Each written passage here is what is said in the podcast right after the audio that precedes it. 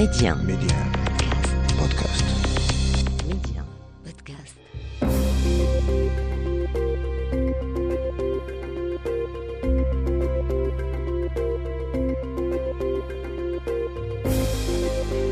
Bonjour et bienvenue dans Coémergence, dans ce nouveau numéro de votre émission.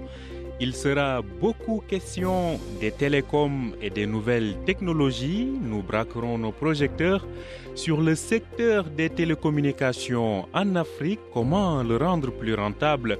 Grâce aux données mobiles, notre invité Germain Brognon répondra à nos questions. Il est le directeur de Titan Conseil International, un cabinet spécialisé dans les IT et les télécoms. Medi 1, Coémergence, Omar Baldé.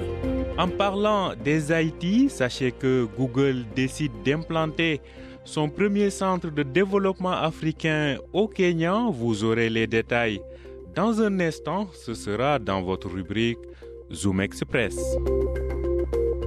Enfin, notre destination éco nous mène en Afrique du Sud. La deuxième économie du continent, vous le verrez, offre de belles perspectives de développement de ses relations économiques avec le Maroc. Vous aurez l'analyse de Mustapha El Bouri, il est le directeur général du cabinet Best Afrique. Tel est le sommaire de votre émission. Tout de suite, le développement. Les échos, de, la, semaine. Je vous le disais en titre, Google choisit le Kenya pour y implanter son premier centre de développement africain selon le géant de l'Internet. Ce nouveau centre qui sera basé à Nairobi aidera à créer des produits et services transformateurs pour les personnes en Afrique et dans le monde. Google prévoit ainsi de recruter plus de 100 talents technologiques sur le continent. Pour rappel, ce premier centre de développement constitue le deuxième investissement majeur de Google dans la recherche et le développement sur le continent après la création d'un centre de recherche et d'intelligence artificielle au Ghana, c'était en 2019. Faisons un petit détour par le Rwanda où la Banque africaine de développement vient de donner son feu vert pour financer à hauteur de 180 millions de dollars un projet énergétique. Ce projet phare est destiné à étendre l'accès à l'électricité aux zones rurales et réduire les émissions de gaz à effet de serre dans le pays. Plus de 1000 km de lignes à moindre tension et plus de 3300 km de lignes à basse tension y seront ainsi réalisés. Enfin, partons au Sénégal qui vient de réaliser un emprunt record de 330 milliards de francs CFA en Soukouk. Cette levée des fonds sur le marché islamique est la plus grande opération du marché financier sous-régional dans l'espace de l'UMOA, en plus de permettre à l'État sénégalais d'entrer en possession d'un certain patrimoine immobilier, ces fonds sont destinés à la prise de participation du pays dans des activités telles que le port d'Undayan ou encore la société de gestion de l'autoroute à péage au Sénégal. Coémergence, l'invité. Il s'agit de Germain Brognon, il est le directeur général de Titan Conseil International, un cabinet spécialisé dans les IT et les télécoms.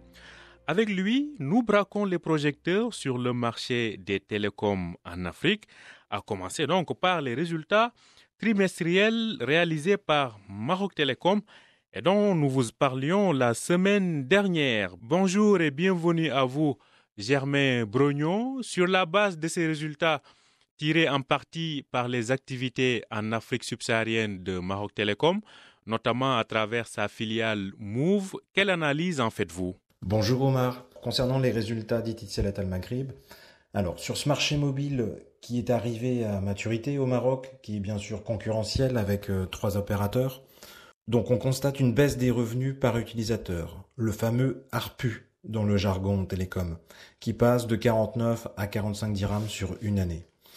La baisse de l'ARPU peut s'expliquer par des tarifs des services tirés vers le bas du fait de la concurrence. Une autre explication, c'est la baisse des revenus voix qui ne compense que partiellement la hausse des revenus de l'Internet. Concernant le marché marocain du fixe, Logiquement, Etisalat Al Maghrib perd des abonnés ADSL, mais qui doivent sans doute se convertir en fibre en FTTH. Le FTTH est le marché avec une forte croissance et un potentiel de croissance important dans les prochaines années. L'ARPU fixe, de l'Internet, est bien sûr supérieur au mobile, car l'entrée de gamme FTTH de Maroc Télécom est à 510 dirhams pour 100 mégabits. Beaucoup de, ménages marocains doivent encore passer à la fibre. Les principales villes au Maroc sont couvertes par des services FTTH de Maroc Télécom. Les seules limitations sur ce marché seront le pouvoir d'achat des consommateurs et la couverture des villes moyennes et petites dont la rentabilité en l'état n'est pas assurée. Il faudra pour cela faire baisser le coût des services et l'étendre sur une plus grande partie du territoire en favorisant le partage des infrastructures entre les opérateurs bien sûr, mais également en trouvant un nouveau modèle pour le Maroc avec des bailleurs et pourquoi pas les collectivités territoriales comme indiqué dans la note d'orientation générale du secteur et le rapport sur le nouveau modèle de développement. Dans la continuité des, dernières années, les revenus de l'international compensent la stagnation ou la baisse des revenus au Maroc. Le marché sur lesquels Itisalat Al-Maghrib est présent sont en croissance et Itisalat Al-Maghrib y est en bonne position, souvent d'ailleurs en tant qu'opérateur historique. Le nombre d'abonnés progresse, la data est en croissance et le fixe FTTH également, d'où l'importance d'être présent sur de nombreux pays, ce qui permet par ailleurs de réaliser des économies d'échelle. Alors, cela dit, euh, Germain Brognon, qu'est-ce qui tire aujourd'hui le marché africain du secteur des télécommunications? Alors, qu'est-ce qui tire le marché? Bien sûr, la voie mobile reste aujourd'hui euh, sur le continent la, grande partie des, revenus, mais bien sûr c'est en train d'évoluer. pour ce marché-là, tout dépend de sa maturité. Est-ce qu'il est encore en croissance ou est-ce qu'il est déjà en baisse ou en stagnation? Bien sûr, l'Internet, qu'il soit mobile ou fixe, représente le principal moteur de croissance des opérateurs pour les prochaines années. Sur le fixe, la rentabilité est plus longue à atteindre, car les investissements sont plus importants que dans le mobile. Dans le mobile, une antenne permet de connecter plusieurs milliers d'abonnés. Dans le fixe, il faut raccorder chaque abonné. Les revenus seront plus importants dans le fixe avec des churns plus bas. Le raccordement des principales villes avec une forte densité de population est rentable. Mais pour les autres, plus petites, il va falloir trouver des modèles spécifiques pour que la plus grande partie de la population y ait accès. Pour les zones les moins denses, la technologie mobile, voire satellitaire, seront tout à fait adaptées eux.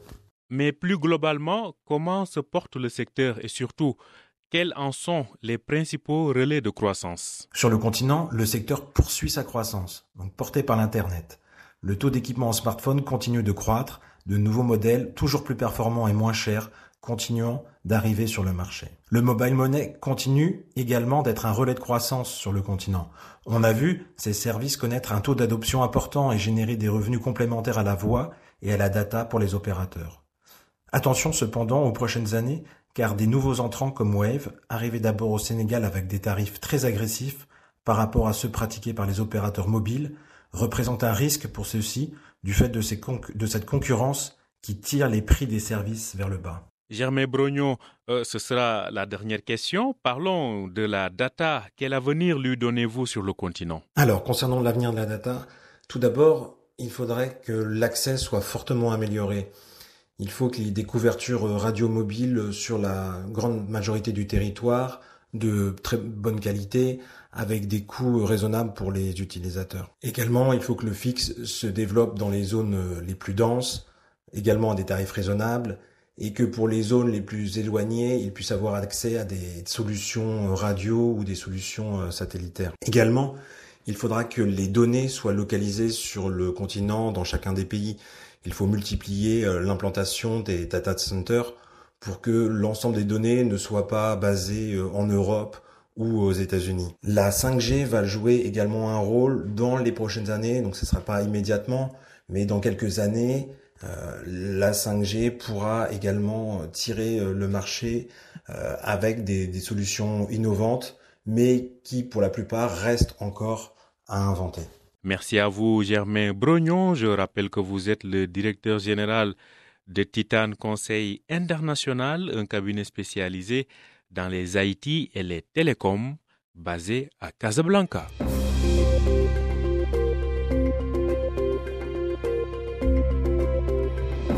Destination Éco.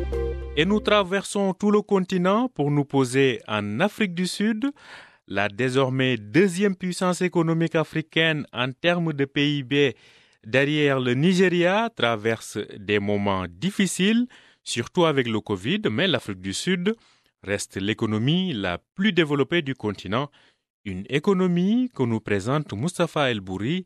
Il est le directeur général du cabinet Best Afrique et qui nous donne ses analyses chaque semaine. L'Afrique du Sud représente euh, un marché euh, de près de 60 millions d'habitants avec un PIB qui avoisine les, 400 milliards de dollars. Donc euh, si on fait le calcul, cela représente un PIB par habitant d'un peu plus de 6500 dollars, ce qui en fait l'un des PIB les plus élevés du continent africain. Pour ce qui est des relations entre l'Afrique du Sud et le Maroc, il y a eu une longue période de, rupture qui a, duré, de près de 15 années et heureusement, cette période a été officiellement marquée, je dirais, par le rétablissement des relations diplomatiques il y a de cela environ trois ans, en 2019. Depuis, l'Afrique du Sud est devenue le premier partenaire économique du Maroc en Afrique australe. Et je pense très sincèrement que d'énormes opportunités d'investissement existent entre les deux pays. Même si, il faut le reconnaître, l'Afrique du Sud demeure jusqu'à présent un marché qui est assez méconnu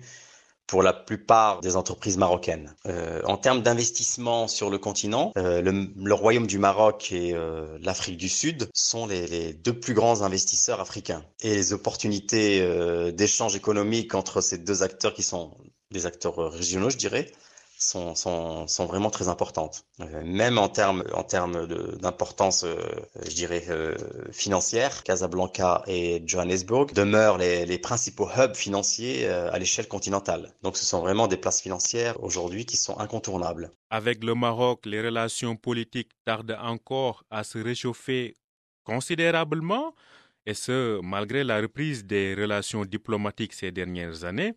Et pourtant, sur le plan du business, les acteurs économiques des deux pays ne se gênent pas quand il s'agit de réaliser de gros coups, comme l'acquisition par exemple de Saham par le Sud-Africain Sanlam. Mustafa El Bouri nous parle du potentiel de coopération entre les capitales économiques des deux pays, à savoir Casablanca et Johannesburg, deux véritables hubs financiers sur le continent. Pour ce qui est des investissements euh, entre le, le Maroc et l'Afrique du Sud, il y en a eu une certaine quantité.